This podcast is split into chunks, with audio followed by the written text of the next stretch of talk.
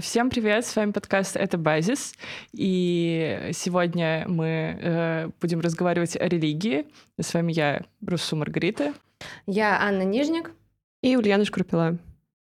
Э, и сразу небольшой дисклеймер — Э, подкаст «Это базис» записывается и работает в России, поэтому не все вещи мы можем называть своими именами.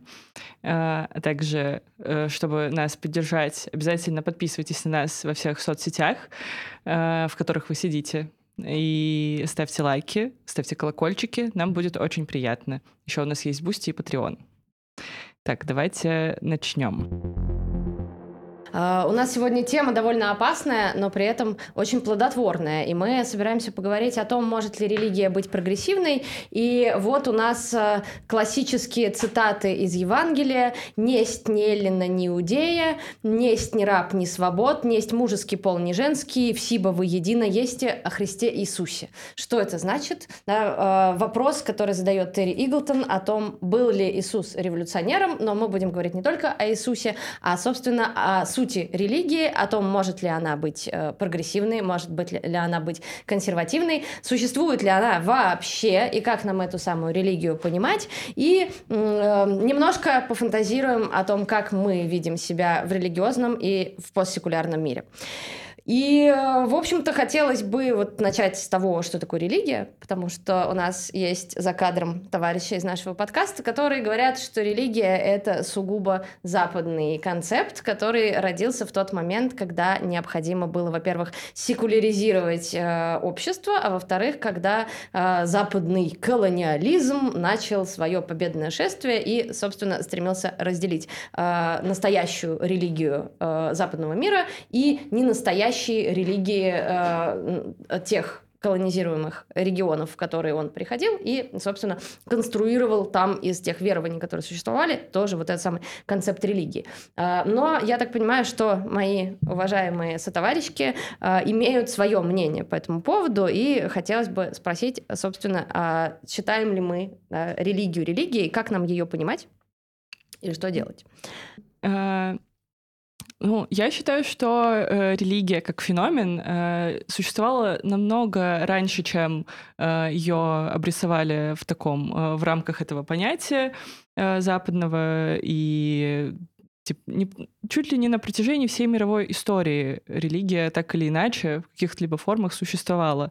Термин, мне кажется, стал широко использоваться именно западными христианами, чтобы как-то категоризовать э, разнообразие культур э, Южной Америки, э, Центральной Азии, Ближнего Востока, если можно так назвать. А, то есть, по сути, концепт был придуман, чтобы отделить христиан от нехристиан. И религия, термин подразумевает под собой что-то монотеистичное, что-то западное и, скорее всего, враимическое. Ну, вот э, на самом деле есть такая книжка Дмитрия Узланера про постсекулярный поворот, где он пытается описать современные проблемы религии в России в том числе. И он говорит о том, что с словом религия есть некоторая такая проблема, а потому что это как бы такая область, да, которая э, может быть описана апофатически, что это не светское, не политическое, не экономическое, не нравственное, не культурное, не научное, а вот какое-то такое особенное и вот на этих правах в современном обществе может быть прописана религия. Соответственно, когда э, мы складываем вот такую вот картину мира, то появление тех или иных религиозных течений, да, или тот факт, что эти религиозные течения начинают э, наскакивать на вот область нравственности или область культуры, или уж тем более область политики, начинает восприниматься как какой-то такой страшный фундаментализм, и вот, собственно, с этим фундаментализмом мы имеем дело. Хотя при этом парадоксальным образом, как э, пишет э, Талал Асад, такой mm-hmm. исследователь ислама, он, значит, в предисловии к своей книжке говорит о том, что, э, конечно, разговоры про религиозный фундаментализм это очень страшно, но при этом, да, э, Саддаму Хусейну совершенно не обязательно было объяснять свои э, пакости религией, да, точно так же mm-hmm. там Ариэлю Шарону совершенно не обязательно было объяснять свои действия религией и не обязательно было цитировать Тору, и, в общем-то, мы с вами видим, что есть некоторое такое не, ну, как бы, некоторая такая асимметрия, хотя мы осуждаем любые формы насилия, да, но как бы формы государственного насилия воспринимаются как что-то рациональное, а похожие на них кое в чем, да, э, формы, значит, религиозного насилия воспринимаются как нечто из ряда вон выходящее, и таким образом религия у нас оказывается вот в какой-то такой особенной зоне, но при этом не теряет своих функций, потому что вот э, Ульяна заговорила о вере, и мне кажется, что вера-то сохраняется. Но mm-hmm. вот вопрос, как отделить веру от религии? Uh, ну, uh, просто еще современное представление о религии как о чем-то таком отдельном от всего остального, отдельном от uh, этики, политики, экономики, вообще существующего в, вне повседневности, это понятие достаточно новое, как это изобретение европейского просвещения, по сути, э, потому что на протяжении истории э, мира до этого э, религия вплеталась в повседневные дела в том числе, как бы и сейчас, например, движение благочестия в Египте при мечетях оно как раз-таки пытается заново научить э, там, женщин, которые туда посещают эти собрания, э, вплетать э, религи- религиозные смыслы, вплетать какое-то движение к добродетельности в ежедневные, повседневные практики.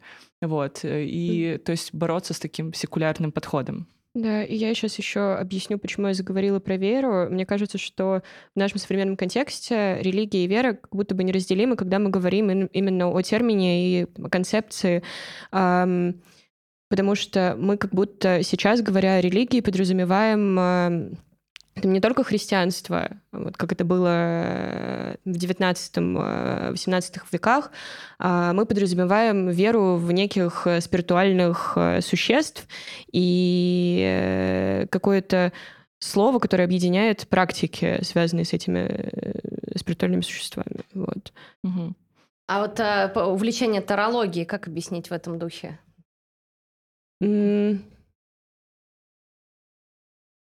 Ну, Таро, э, астрология. Ну, вы угораете вообще по этой теме? Давайте, Age. признавайтесь честно. Честно, у меня есть приложение, которое мне каждый день по моим звездам выдает какую-нибудь цитату на день. Иногда они какие-то супер бейсик, но иногда очень попадают. Мне прям нравится за этим наблюдать. Я понимаю, что это все когнитивное искажение, но у меня как бы тоже есть это приложение, я знаю свою эту большую тройку. Давай добавимся. Да, давай, обязательно. Это нужно сделать будет после. Так, и в чем, собственно, да, прикол тогда заключается? Чем отличается вера, да, в большую тройку тарологической вот этой вот, да, от практик, например, да, при внесении повседневных религиозных э, э, этических понятий? Просто эзотерика, эзотерика, она как будто бы, в которой мы там включаем тарологию, астрологию и, и так далее, она как будто не персонализирована, так как э, у нас такие самые большие конфессии или религиозные движения. Mm. Мне кажется, поэтому мы не включаем это в э, религию в таком современном понимании. Но, тем не менее, вот интересно, что в какой-то момент была новость о том, что какие-то тарологини провели обряд изгнания Владимира Владимировича Путина. Mm-hmm. Вот. И здесь мы с вами приближаемся к теме про политическую теологию. А, про то, что вообще-то в наше представление о политическом довольно тесно связано с представлением о религии. А, но насколько я а, представляю себе этот темный мир консервативных мыслителей, собственно, Э, Карл Шмидт э, пытался э, рассказывать о том, что современные политические понятия базируются на понятиях религиозных, просто секуляризированных. Mm-hmm. Вот. Есть, например, всякие теологические проекты, которые связаны с политическими претензиями. Ну, мы говорим, например, про теологию освобождения, которая mm-hmm. существует в Латинской Америке. И вот эта вот связка, ну, мне представляется особенно ну, для России очень актуальной, потому что вот э, сам, да, вот та структура, э, в том числе насилия, которую мы наблюдаем в Российской Федерации, она очень хорошо э, связана с такой теорией э, суверенитета э, Жана Бадена, которая опирается на вот это вот религиозное как бы помазание, да, и на то, что все мы вписаны в какую-то такую вертикаль власти. Но вот, э, да, вопрос, откуда это все пошло. А, довольно интересно, что э, я немного изучала тему э, РПЦ и взаимодействия РПЦ и современной российской власти. И в 90-х они очень старались отделиться, наконец-то, от государства, наконец-то стать независимыми от этого. Но где-то к началу нулевых все вернулось на круги своя. Э, и вот там комментарии по Э, э, против абортов, э, против ЛГБТ и много чего еще. И с другой стороны, от самих российских представителей российской власти мы можем часто услышать ссылки на что-то около божественное, около христианское.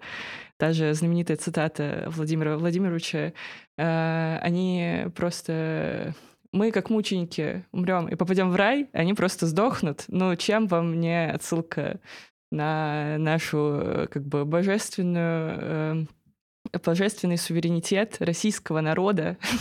Ну, это же, опять же, разговор про э, легитимацию насилия, про способы легитимировать насилие. Нет такого?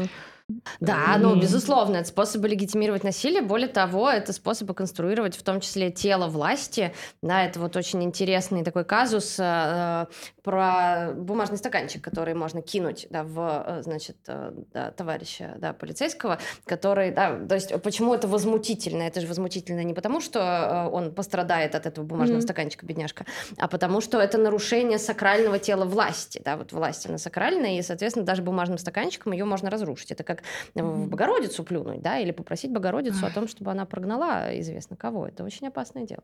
Да. Э, ну вот как вы думаете, э, у меня уже просто есть готовая мысль по этому поводу, но я бы очень хотела услышать ваше мнение.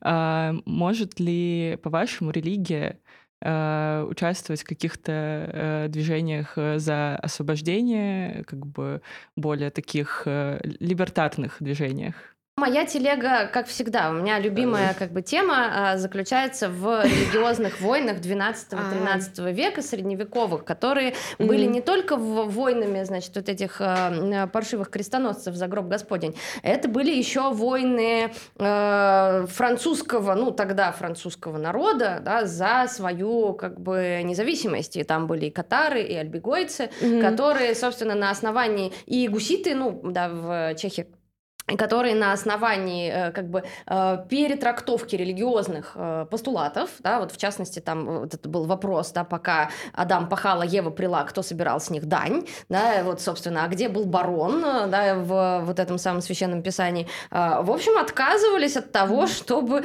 подчиняться своим замечательным суверенам, вот, брали в руки косы, вот, и, в общем, сообщали всем, да, там, вальденцы, да, были были тем же самым, занимались. Вот. И, в общем, да, были таким народным движением, которое, было, да, которое поддерживалась религиозными ценностями. Другой вопрос, что именно в нашу секулярную, но тогда все было религиозно. Эти бароны тоже да. как бы с какими-то своими религиозными соображениями э, топтали этих э, несчастных французских э, крестьян конями. Но э, как бы в постсекулярную эпоху, в наше время, э, это уже большой вопрос, насколько да, э, религия, вот э, вообще, насколько у нас может быть религия, да, во-первых, а во-вторых, насколько религия может быть драйвером э, чего-то вот такого вот э, прогрессивного, вот, но э, есть, да, вот этот феномен, э, собственно, да, теологии освобождения. Это у нас э, с вами получается, да, марксизм-ленинизм, это получается примерно середина 20 века, но насколько они функционируют сейчас, это, ну, в том числе хороший вопрос, да, но вот там та же самая теология освобождения подарила нам нашего любимого Паула Фрейра с его педагогикой угнетенных, да, который тоже там был активистом этого всего, вот, и в целом, ну, да, уважаем и поддерживаем. Мне кажется, что религию вообще очень сложно воспринимать э, сейчас как э, нечто освободительное, когда э, вот мы живем в такую постколониал э, эпоху, э, постколониал эру, эм, просто в, которую религиозные практики, вот, например, как с э, исламом это происходит, воспринимается как нечто априори репрессивное. И э, вот мы сейчас освободим лучше вот этих вот э, Мы сейчас как всех просветим. просветим, объясним, да, и всех освободим и спасем. А, и вот про крестоносцев тоже очень интересно. А, все вот эти вот движения, там же еще один э, а, одним из поводов начать вот эти крестовые походы была попытка освободить бедных э, христиан на Востоке, которых mm угнетали мусульмане, хотя на самом деле они, в общем-то, неплохо друг с другом уживались, но нужно было обязательно пойти, э, уничтожить этих варваров и всех освободить. Вот. Мне кажется, что э, религия и вот эти освободительные движения, они обязательно создают какую-то дихотомию про э, варваров и э, освободителей. Вопрос только, кто варвар. Но просто мне кажется, что у меня нет однозначного ответа на этот вопрос. Мне бы очень хотелось верить. Я э, не могу верить, потому что у меня не получается в силу, видимо, каких-то жизненных обстоятельств. Но мне бы очень-очень хотелось, прям ужасно. Но я вот просто вижу, что у религии есть такая двоякость. Э, да, с одной стороны, это э, идея, которая, да, вот эти вот все освободительные идеи, которые э, говорят нам, что вот да, там в Царстве Господнем нет богатых и бедных, mm-hmm. да, что вот а, проще верблюду пройти через угольное ушко, чем богатому попасть в Царствие Небесное, да, что вот, да, там Иисус, в общем-то, был бедняком, да, и э, тусовался да. с, суперзвездой. с бедняками, да, и с разными маргинализированными группами. Только вот. с маргинализированными группами и бедняками, да, просто вот. И, в общем, устраивал фактически банковские погромы, вот, но с другой стороны, а, религия подразумевает а, тоже вот второе мое любимое разделение после частного и публичного, а, разделение сакрального и профанного. И mm-hmm. это такая большая, большая такая неприятная вещь, вокруг которой крутятся механизмы власти. Потому что для того, чтобы механизм власти работал, для того, чтобы как бы вообще, например, работал приказ, да, необходимо существование какого-то какой-то высшей инстанции, которая этот приказ приказ некоторым образом легитимирует. Потому что если э, вот, ну, вы сейчас мне скажете, а ну-ка, стой по стойке смирно, я спрошу, чего? Да? А если стоит какая-то, да, то есть если есть какое-то представление о сакральном, да, которое находится за границами вот этой вот власти, но которое обличает, mm-hmm. да, наших вот этих вот да, товарищей, то дальше приказ действительно становится приказом. И этот приказ приходится выполнять, э, хотя даже и даже не приходит в голову, что можно его э, как бы подвергнуть сомнению. Mm-hmm. И вот это вот э, разделение, оно как бы скрыто в нашей современной политической практике, но при этом оно э, в некоторых моментах торчит. Я просто люблю Джорджа Агамбана, его эссе «Что такое повелевать», и у него есть прямо такой конкретный разгон про то, что э, ангельские чины, на, вернее, наши бюрократические чины построены по модели ангельских чинов. чинов да, да, что да. вот, собственно, вся вот эта вот ангелология говорит о том, что ангелы бывают двух видов. Такие просто э, созерцательные, которые, значит, наслаждаются красотами, видимо, там академики они или я не знаю кто. И ангелы-бюрократы, которые спускаются вниз. И вот, собственно, да, поскольку задача настоящего христианина, ну или вообще задача задача человека построить на Земле некую такую модель, да, которая бы подчинялась законам божественного града, да, и вот, собственно, мы должны к этому стремиться, то у нас тоже должны быть эти чины. Божественная бюрократия. Да, да и бюрократы — это ангелы, на самом деле. Господи, боже мой. Я ангелы — это бюрократы. Я вижу государство как biblically accurate э, angel, э, вот с кучей глаз, э, миллионов крыльев, клыками. Мне кажется, это вот... Похоже. Это прям вот... Кажется, что оно очень... тебя сожрет. Оно точное описание, да, не что оно тебя сожрет, что оно сейчас тебя спасет и защитит. Но да, тебе мало не покажется при этом, да. понятное дело. Всем привет! Рекомендуем подкаст «Говорит Республика». Это проект, посвященный шести азиатским национальным республикам России – Калмыкии, Бурятии, Туве, Саха, Хакасии и Алтаю. Это проект, созданный людьми из этих республик, потому что, как говорят создатели подкаста, ничто о нас без нас. Слушайте подкаст «Говорит Республика» по ссылке в описании. С одной стороны, вот такая вот, да, у религии есть вот такая mm-hmm. вот ловушечка, как бы вот, mm-hmm. а с другой стороны, ну, в целом это же можно перевернуть обратно. Да. И мы с вами видим, например, э, ну, там, панк Молебен, да, который, видимо, серьезно напугал некоторых людей. И мы с вами видим, ну, это не совсем религия, да, но это тоже обращение к чему-то такому иррациональному, как до смерти э, некоторые люди испугались шамана Габушева, как будто он мог что-то сделать. Один пришел да. и из... Ну, то есть получается, что шаманизм работает, да, и вот какие-то такие проявления, когда остается только молиться, да, и вот mm-hmm. это вот вопрос, собственно, остается только верить, например. Э, да, и мне кажется, что на самом деле э, есть кейс, когда религия может э, создавать любимое слово Александра Замятина низовые движения. Реполитизировать. Да, реполитизировать, заставлять людей что-то делать вне государства.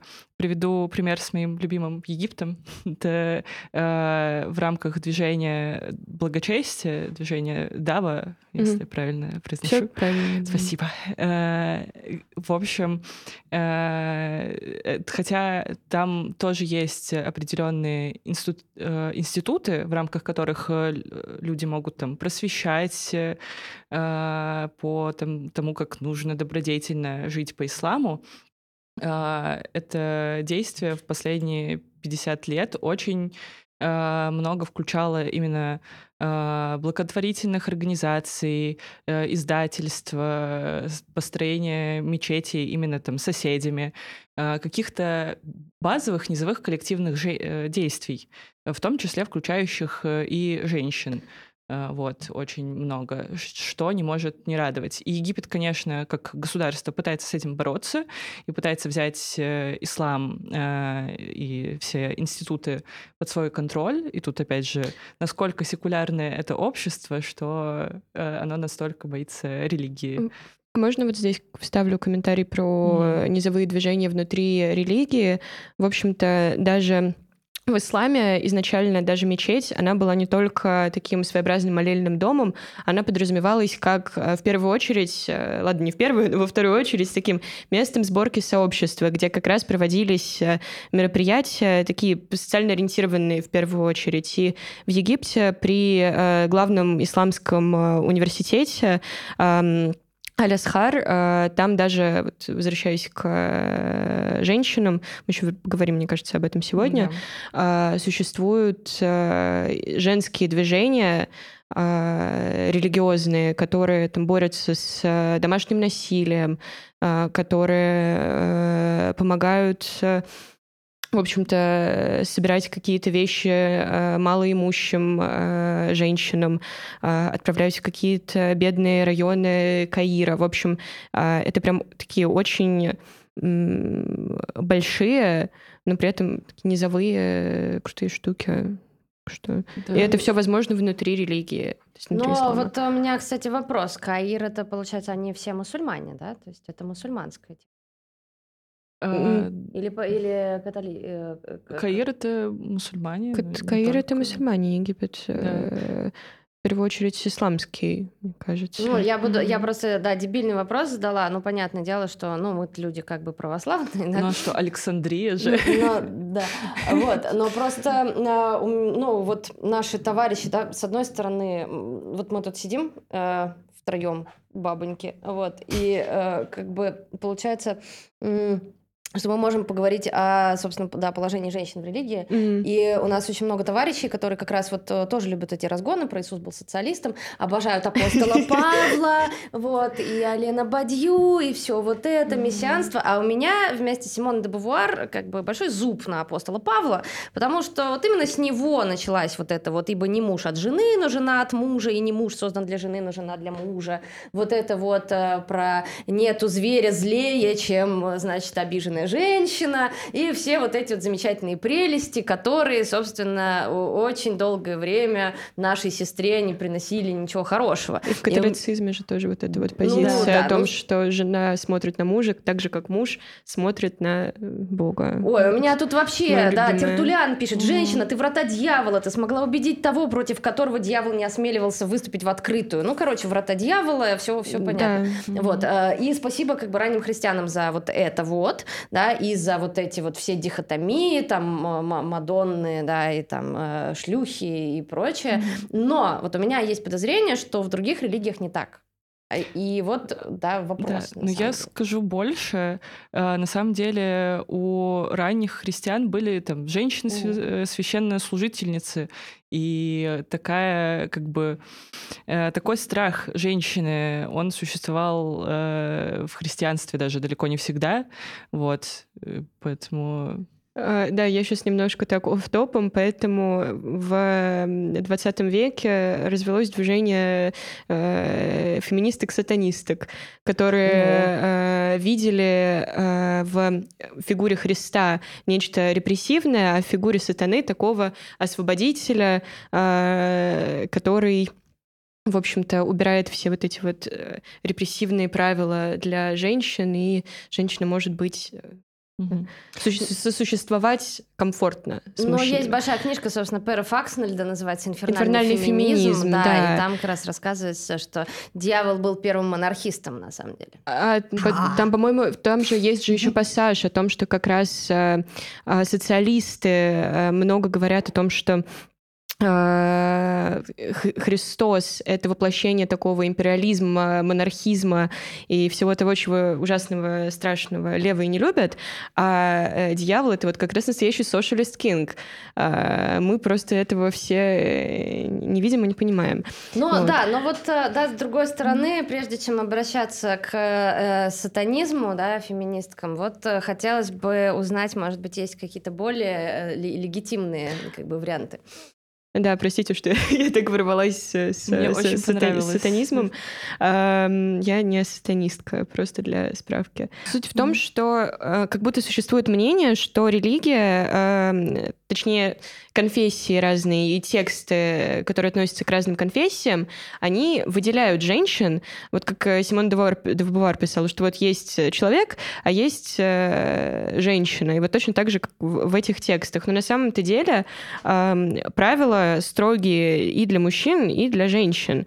И Просто здесь дело именно не в э, тексте, а в том, кто его трактует. Да, мне кажется, я согласна, что любой религиозный текст, он э, зависит от э, очень сильно от интерпретации. Если очень захотеть, то там можно найти все, что угодно, начиная от э, э свободы женщин, заканчивая Великой космической войной, да. по которой нас всех нужно обязательно убить. Вот. Ага. Меня еще немножко, ну нет, не немножко, сильно расстраивает, Э, когда э, некоторые люди заявляют, что в определенных э, религиях женщина угнетается сильнее, чем в других. Например, женщины в исламе это mm-hmm. куда более угнетенная э, группа, якобы, чем женщина в христианстве.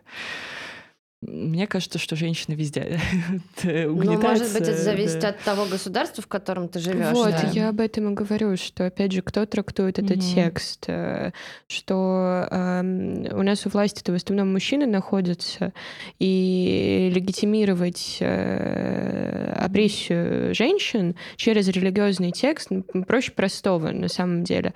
Вот э, Аня спрашивала про то, как это происходит в других религиях, в исламе. Сейчас а, пример, вот очень часто и встречается, что женщинам условно нельзя работать что э, такая мусульманская женщина это домохозяйка, mm-hmm. приставка к мужу, хотя на самом деле в Коране прописано, что женщина может работать, и даже есть ряд э, рекомендованных таких occupations, по-моему, там а, преподавания, потому mm-hmm. что э, это такое очень богоугодное дело считается просвещать э, людей, особенно маленьких детей. Э, вот. И возвращаясь к работе, э, женщина может работать, она имеет на это право, только вне зависимости от того, работает она или не работает, ее обязан обеспечивать ее муж или отец. Вот. А запрещать работать ее он не может. Slay. Вот. И, как бы, естественно, мне кажется, намного выгоднее для мужчин сказать, что женщине просто нельзя работать. Да. И что меня еще... Э, мне кажется, что людей э, очень сильно пугает, и кажется, что женщина там очень страшно угнетена, э, при этом не спрашивая самих женщин. Mm это э, форма одежды, форма контроля тела. Это хиджабы, платки. Э, и э, что я недавно заметила, это э, элемент как бы мужской религиозной одежды, та же самая иудейская кипа или тюрбаны э, сикхов, mm-hmm. э, они не вызывают э, той же реакции э, от э, населения, что там женские религиозные одежды. То есть э, для мужчины по определению его религиозный наряд э, кажется символом выбора, э, а для женщин это символ угнетения. Э, тут э, как бы хочется сослаться э, на эссе «Могут ли угнетенные говорить?» вот, и попросить людей больше, больше слушать. Но э, больше слушать и больше смотреть на это все, потому mm-hmm. что на самом деле мы с вами, конечно, находимся в такой ситуации, когда мы должны трактовать какие-то вещи, например, внутри этих вещей э, не находясь, и религиозный опыт, насколько я понимаю, бывает очень разный.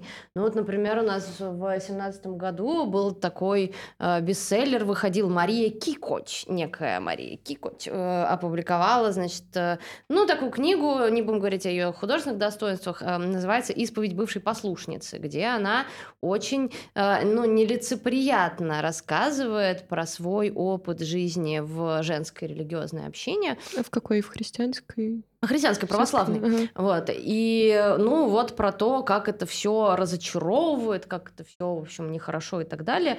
Вот. И мне вот, э, ну, э, как бы становится интересно э, именно, что у нас есть некая такая иллюзия религиозного возрождения. Ну, я про Россию говорю, да, вот опять же, потому что боюсь соваться в ислам, да, или там mm. в католичество. Ну, вот есть такая, да, иллюзия того, что у нас есть религиозное возрождение, но при этом этого религиозного религиозного возрождения, ну, оно происходит не на уровне низовых каких-то, mm-hmm. ну, вот, да, процессов. Ну, вот у меня была тоже есть а, подруга, которая там находилась, а, работала в монастыре, там, ну, не спрашивайте, как это вышло, вот, и, ну, не сказать, чтобы ей понравилось, и чтобы она прям, да, благочестием преисполнилась, вот, и там довольно такие, ну, как бы, э, ну, такая дедовщина, да, и такие практики довольно жестокие, вот, но мне просто кажется, что тот факт, что мы сейчас можем это все критиковать, как раз говорит о том, что мы живем в таком постсекулярном мире, в котором mm-hmm. э, была какая-то религия. Ну вот что-то там мы знаем про то, что было в средние века, но слабо себе это представляем, если мы не Жак Люгов. И, э, значит, э, потом э, у нас вот, да, вот это вот какая-то секулярность там, э, ну, в Советском Союзе э, много лет э, такого, mm-hmm. да, научного атеизма, вот. А сейчас мы как будто бы пересобираем вот эту вот религию и пытаемся пытаемся нащупать разные способы эту религию пересобрать. И понятно, что во главе планеты всей у нас э, патриарх Гундяев, там, да, с разными другими интересными людьми и их реликвиями. Вот. А, но э, у нас есть и вот это вот низовое как бы движение, когда mm-hmm. возникают люди, которые, видимо, ищут себя вот в этой вот православной вере, mm-hmm. и они критикуют в том числе то, как устроены монастыри, в том числе как устроены там какие-то религиозные обряды, э, да, и прочее, прочее. То есть, по сути, я пытаюсь отстоять мысль о том, что религия — это конструкт. Несмотря на свою тя кажущуюся такую mm. как бы монолитность, да, да потому что она освящена вот божественным, да, словом, но нет, мне-то можно, я не верю в божественное слово. Вот. А, мы ее можем пересобрать, да, mm-hmm. И, соответственно, да, вот как бы она создана из огромного количества разных таких кусочков, где разные люди свою религиозность трактуют очень по-разному. И есть религиозность Pussy Riot, да, причем, ну, известно, что э, они признавались, что не, некоторые из них, э, ну, как бы мыслят себя в русле православия. То есть это не просто э, такой, э, как бы, прикол да, от э, атеисток. Это вот, ну, как бы какое-то переосмысление. Есть вот эта вот критика, да, есть какие-то э, там... Э, ну, в том числе мужчины, в том числе, ну, там, да, с саном, которые это все, да, какие-то мнения высказывают. И я помню э, протесты, э, ну, это были десятые еще годы, да, я помню. И там, э, значит, был священник один в Питере, который вышел на феминистские протесты, когда были, ну, там, очередные против декриминализации домашнего насилия. И вот э, представьте себе, священник, у него, значит, э, такой вот плакат, там написано, кто плюет в женщину, плюет в Богородицу. Да, и, ну, как бы в этом смысле, ну, вот люди пытаются религию как-то э, для себя переформатировать. И мне кажется, что нам важно понимать, что вообще-то религию можно менять, несмотря да. на то, что она кажется вечной.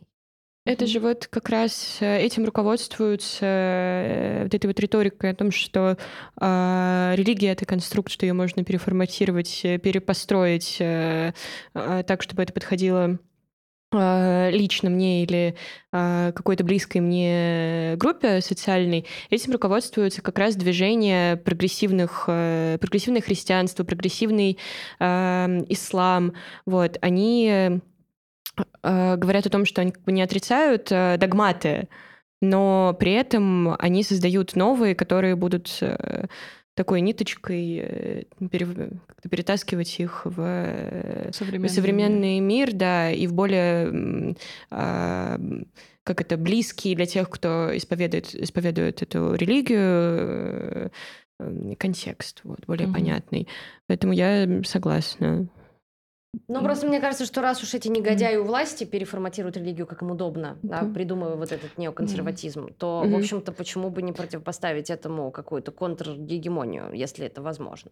Можно просто перепридумать свою стать макаронного монстра, все. О, нет, нет, пожалуйста. Ой, это максимально тупые, на самом деле. Вот хотелось набросить на вот этих вот э, таких вот атеистов, да, которые вот, э, да, рассказывают про то, что «а вы докажите мне существование макаронного монстра», ну, в смысле, да, существование Бога, но это просто дурацкая, честно говоря, аргументация, которая не понимает суть религии, потому что религия необходима для того, чтобы создавать определенные сообщества, и для того, чтобы Институты. создавать определенные ритуалы, да. Вот. А как бы э, на чем это основано? На вере в чашку Петри или на вере в макаронного монстра или в Господа Бога? Ну, в общем-то, это, это не так важно. не суть важно. Мне кажется, можно перейти к обсуждению э, религиозного насилия. Существует, и я хотела поговорить именно про э, террор, а, и про то, как а, и возможно ли такое, что религия легитимирует а, террористические акты, вот, и как это рождает условную исламофобию, христианофобию и так далее, и так далее. Мне кажется, что у нас э, на фоне э, террора очень куда больше развита исламофобия, чем христианофобия. Э, просто я, когда готовилась к выпуску, читала чудесную книгу про религиозное насилие и узнала очень много э, про христианский террор не только в рамках религиозных войн, но и в там, 20-21 веке. Даже тот же самый пресловутый Адам Эндрю Брейвик, Брейвик да. Ой, оправдывал свой террор походом против э, мусульман, защитой э, христианских ценностей, настоящих, европейских. Вот. Э, и ну, э, у, не, у него же да. был прям призыв к расовой войне, да. не больше, ну то есть не, не меньше точно. А, Это а... тоже космическая Он война. Он еще играл за паладина в World of Warcraft и сделал себе фальшивый подбородок, так что это да, конечно. Ну, у него и там что только не было намешано, и христианский мир, и Один, и э, все. Там в книжке же была очень важная мысль о том, что эм, террорист э, один, который идет э, совершать какое-то насилие, теракт, э, он не думает, что он один, он думает, что за ним стоит э, целая группа людей, которая оправдывает и понимает, э, не только там оправдывает и понимает, но э, видят в нем такого исполнителя большой миссии. Э, вот, поэтому мне кажется, что внутри э, религии, точнее, не внутри религии, а не существует таких вот единичных, э, одиночных терактов. Вот. Да. Но бы. вот э, просто, насколько я это тоже понимаю, мне, э, да, но это я тоже, на, на самом деле, не то, что прям эксперт, я это у Асада тоже вычитала, mm-hmm. да, только вот у Талала Асада, а не Башара Асада. Вот, а, значит, а, что, а, в общем, есть некоторая вот тоже асимметрия, касающаяся христианства и ислама. Она заключается в том, что а, якобы у христиан есть э, долго-долго традиция герменевтики, и mm-hmm. нам, ну, условным, нам как бы не обязательно следовать священному тексту, тексту, а мы вот его перетрактовываем, э, читаем как хотим, читаем как литературный текст, ну, в общем, развлекаемся с ним как, как можем. Вот. А у ислама, да, у мусульман, вот чтение Корана — это прямо магический какой-то вот процесс, да, и, соответственно, вот все, что в Коране написано, то вот и надо делать, да. И мне кажется, что это очень интересная как бы конструкция, учитывая, что мы живем в мире, где, в общем-то, уже вот такой вот религиозной грамотности как таковой не осталось. И как нас учат всякие там товарищи типа Мишель Десерто, в общем, все, кто владеет грамотностью, читают абы как. Ну и как бы, да, мусульманину тоже совершенно не обязательно прочитать Коран и потом с горящими глазами пойти и делать все, что там написано, да. Вот. Mm-hmm. Но вот эта вот идея, да, ну вот, да, того, что мусульмане читают как-то по-другому. А мне кажется, вот я не знаю, насколько она вообще адекватна или нет, да, но мне кажется, что она попахивает ну, чем-то таким э, исламофобским, а может быть даже и э, националистическим. Ну, э, конечно, попахивает исламофобским, э, националистическим, потому что как бы исламофобия, в отличие вот от христианофобии, mm-hmm. исламофобия идет э, там, нога в ногу с ксенофобией обязательно всегда. То есть это две mm-hmm. таких ужасных сестры. Эм, идея, я, я наверное, Первый раз слышу о том, что мусульмане как-то иначе подходят к религиозным текстам, честно говоря. Вот еще не сталкивалась с этой мыслью. Ну, это вот, э, да, это такая, такая интересный, да, такой посыл, который может, да, сказать, ну, то есть вообще вот эти вот все фобии, они, мне кажется, довольно интересны. У нас есть вот, например, еще православнофобия. Вот, ну, фобия. Да, которая, это, это тоже моя любимая такая идея про то, что э, русские, они вот, ну, православный, да, мир, э, вот они вообще не такие, как уважаемые католики, потому что вот из, значит, мусульмане читают по-другому, а у русских, э, ну, не русских, да, извините, у, православ, у православных, значит, другая система исповеди, которая заключается вот э, в том, что там католик, да, должен регулярно исповедоваться, mm-hmm. и вся вот эта вот католическая традиция связана с тем, что надо себя постоянно улучшать. А православный человек, он живет по Александру Блоку. Грешить бесстыдно, беспробудно, счет потерять э, ночам и дням, и с головой от хмеля трудный, зайти украдкой в Божий храм. Ну, то есть грешить и, ка... вот, грешить, каяться. и даже не каяться, да, а раскаяться потом на смертном одре. Да. Да? И это вот такая как бы практика, которая э, православным э, верующим э, инкриминирует некоторое такое безразличие к духовному росту, да, или там к нравственным mm-hmm, каким-то не знаю, движением, вот, и поэтому-то, да, и дальше вот появляются разные теории, да, которые говорят, что и поэтому-то вот э, и э, в царя-то эти православные верят, и реполитизироваться не хотят, и в подъездах движения не хотят. Да, и, в общем, безобразнее, безобразные, безобразные люди. И просто вот, сидят и грешат. Да, просто сидят, даже никуда вставать не надо, можно сразу так грешить. Да, молятся, им все прощают. Да. А, я нашла еще что ответить про то, что читают по-другому. Да. Вот э, ты говоришь э, о том, что э, православным все прощается в итоге. Э, у, и, и что а католики э, так фокусируются на вот этом вот духовном развитии, э, у мусульман очень как процесс, сакрализован, точнее, э, чтение Корана, и я помню, мне э, как-то мой преподаватель по арабскому объяснял, что такое находиться в состоянии джихада. Эм, если вам говорит, если вам мусульманин говорит, что он находится в состоянии великого джихада, не пугайтесь, пожалуйста, что он имеет в виду. А, это состояние, когда человек отказывается от мирских греховных удовольствий и фокусируется на чтении религиозных текстов, а, ходит э, в мечеть и, в общем-то, пытается себя как-то духовно перестроить. Но это внутренняя борьба внутренняя борьба а буквально, да. Борьба, а, джихад нет. И, а, и здесь как бы э, очень эм, легко подменить, mm-hmm. подменить понятие и yeah. увидеть в этом что-то пугающее и насильственное. Вот. Э, ну вот, да, э, на самом деле у меня был такой тоже hot take э, после прочтения про христианское насилие, убийство врачей, которые делают аборты, взрывы там в США, в абортариях э, и там в Атланте эти именно вот э, христианские, католические и, кстати, протестантские э, товарищи. Еще стоит не забывать, э, что в Ирландии во время смуты тоже очень много э, протестантских э, и там, католических активистов, условно говоря, ус, ну, устраивали насилие Самое настоящее. Как такое может быть? Господи. Христиане устраивают да. насилие. Надо нарезать, э, как я говорю, Господи, весь этот выпуск. Ну, а, у нас тут есть э, тоже такая организация, называется 40 сороков. Вот она тоже интересными вещами занимается, хотя вроде очень православная, но состоит из людей с кандидат, кандидатов в мастера спорта по боевым искусствам. И так выглядит православие.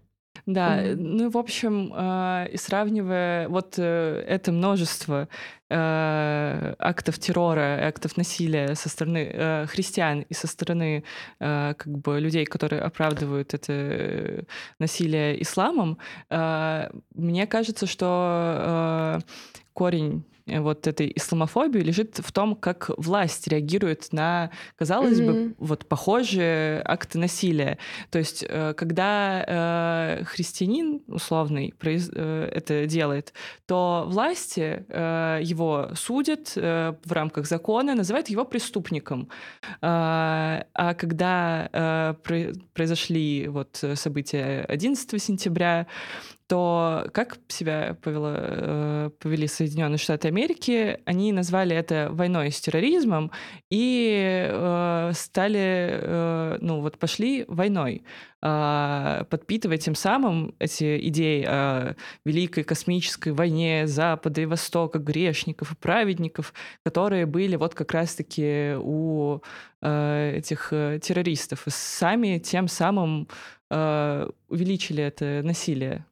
Внутри полиции после 11 сентября даже были созданы подразделения с э, арабоязычными полицейскими, которые следили за а, э, там, представителями арабской э, диаспоры а, и вели буквально файлы на каждого. То есть вот такой своеобразный закон о подозрительных, только уже в пост 9-11 mm-hmm. штатах. Да, но мы с вами как-то так э, прибила. любопытно да, подходим к идее о том, что все, в общем-то, э, э, не слишком симпатичные люди. Ну и что в целом люди, наверное, не слишком симпатичные. Но, тем не менее, да, есть же особая форма религиозного насилия, да, вернее, есть же особая форма насилия, священного насилия, да, и вот, ну, левакам от этого очень трудно избавиться, потому что, да, вот, ну, сейчас Вальтер Бенемин начнется, короче, можно ли оправдать насилие? Это большой вопрос. Mm-hmm. Да? И как бы э, речь идет о том, что единственное насилие, которое можно оправдать, можно было бы оправдать, это насилие угнетенных против угнетателей. Да? Mm-hmm. Но при этом это очень сложный такой момент, э, и э, это бывает страшно, это бывает очень неприятно, и там не обойтись без некоторого элемента вот тоже этой сакральности, yeah. да, которая говорит о том, что э, вообще потенциально возможно какая-то вот глобальная приостановка того порядка, который был раньше. И вот сейчас мы какое-то насилие совершим, э, и это будет насилие сакральное, потому что мы установим свои правила, тоже и... своего рода священная война. Да, и устроим некую священную войну. Поэтому тут, тут очень такая скользкая mm-hmm. дорожка, э, которая заключается вот э, в том, что вроде бы нету конкретных религиозных э, верований или импликаций у того же mm-hmm. самого левого движения, но при этом какие-то фрагменты, какие-то моменты теоретических работ очень сильно опираются, mm-hmm. в том числе на религиозные представления. И как от этого избавиться до конца? Вот не совсем понятно. Да, но вот... У меня э, есть, правда, план. Э, можешь его обязательно рассказать. А, но я здесь согласна с э, религиоведкой Карен Амстронг, что религия и как бы идея, идея, идеология, она не делает ничего сама по себе. То есть она сама по себе не создает насилие. но и эм, вот мы вспомнили очень много примеров э, разного религиозного насилия, и у меня был э, вопрос, э, может, рели... может ли религия э, как-то с этим насилием бороться? И мне кажется, что да. И вот как писал э, французский философ Рене Жерар, э, религия может перенаправлять э, всякие насильственные импульсы, которые есть э, вполне э, понятно в нашем мире у человека, как-то символически через какие-то ритуалы, которые могут как бы в которых можно выместить эту энергию и не направить против каких-то людей. Ну, да. Мне просто кажется, что если этот насильственный импульс в человеке, который пришел в религию, есть, то религия уже с этим как будто бы ничего не сможет сделать. А, то есть, опять же, он будет искать э, а, вещи, которые будут легитимировать э, этот вот самый импульс, mm-hmm. как ты сказала, а, внутри той или иной конфессии, внутри того или иного текста. Я, честно, очень сомневаюсь в том, что э, религия, возможно, может нивелировать так или иначе, но избавиться от этого но мне Вряд просто ли. кажется, что дело не в конкретном человеке, не в том, что в ком-то из нас mm-hmm. есть насильственный Или импульс, насильственный. и вот мы вот родились, кто-то родился маньяком, а кто-то mm-hmm. родился святошей, да, мне кажется, так все-таки э, это не работает. Но э, я думаю, что, ну, как бы религиозная риторика может подкреплять определенные институты насилия, и мы да. это наблюдаем регулярно. Но точно так же религиозная риторика э, может подкреплять совершенно другие формы, там, формы сопротивления. Э, Мартин Лютер Кинг, э, да, наш любимый, который, в общем-то, религиозными текстами разговаривает, да, ну, в конце концов, Мартин Лютер, да, и, в общем, много других э, таких примеров мы знаем, когда религиозная риторика и э, вот этот пафос того, что мы сейчас с вами переучредим какой-то другой порядок, а вот они mm-hmm. там срабатывают или дают какой-то импульс э, серьезному mm-hmm. движению. Вот, поэтому, в общем, мне кажется, что если бы мы делали с вами, вы, ну, пытались бы вывести какую-то мораль, то мораль заключается в том, что все зависит от того, с чем эту религию есть. Да. А, можно ее есть с системой бюрократии, и mm-hmm. тогда, э, в общем, там ангелы небесные сидят в где там они, да, сидят э, где в кабинетах, сидят. да, в кабинетах и в этих советах директоров. Вот можно ее есть с каким-то освободительным пафосом, и тогда Терри Иглтон пишет книжку «Иисус был революционером». Вот можно это есть с феминистским пафосом. Абсолютно. Вот. А можно, наоборот, вооружившись апостолом Павлом, э, колотить э, собственную жену. Mm-hmm. Вот. Тоже вполне реальный план. Да, с патриархальным пафосом. Напоследок э, у меня к вам и к нашим прекрасным зрителям и слушателям э, вопрос. Э, религия же часто дает ответ, э, что у нас будет после смерти. Как Всегда. вы думаете, о чем, о чем вы мечтаете, что вы хотите, чтобы с вами было после смерти? Mm. Ну, я, я не хочу... Э, мне, мне, не, мне не очень нравится э, ни один из вариантов, которые предлагают э, знакомые мне э, конфессии и а, течения. Вот. Не знаю, ничего не хочу. Удивите меня. Я хочу Барбиленд. Да, замечательно, кстати. Слушай, а вот у меня была телега, но у нас есть э, такой наш старый, ну, он не старый, да, вот, но он очень уважаемый э, Владислав Сафронов, который сейчас написал книжку «Положение мертвых», и вот у него был такой тейк а, про, значит, историю русского космизма. А, правда, классная книжка. Там идея про а, вот буквально воспринятую фразу Бенемина «и мертвые не уцелеют, если враг победит», и, ну, это тоже религиозный пафос, и про то, что, в принципе, коммунизм реально должен ставить своей целью воскрешение мертвых. И я, когда в первый раз услышала эту идею, у меня просто волосы дыбом стали. Я сказала «нет, я не хочу», потому что где же моя автономия? Я только померла, и я вот, ну, хочу уже помереть уже, наконец, ну, когда-нибудь. И тут какой-то коммуняки какие-то из 2035-го, там, 2655 года меня воскрешают и начинают мне что-то наваливать, и заставляют меня, не знаю, работать, или заставляют меня что-то Самоорганизовываться. Да вот вам всем, вот что мы можем сказать э, на это товарищам социалистам с их идеей общей воли. Пожалуйста, не воскрешайте меня ни в коем случае. Вот, Вот, так. Вот эта вот бесконечная идея воскрешения, э, который, что ты, что ты умер, чтобы воскреснуть так или иначе. В исламе вообще есть вот эта вот замечательная штука с тем, что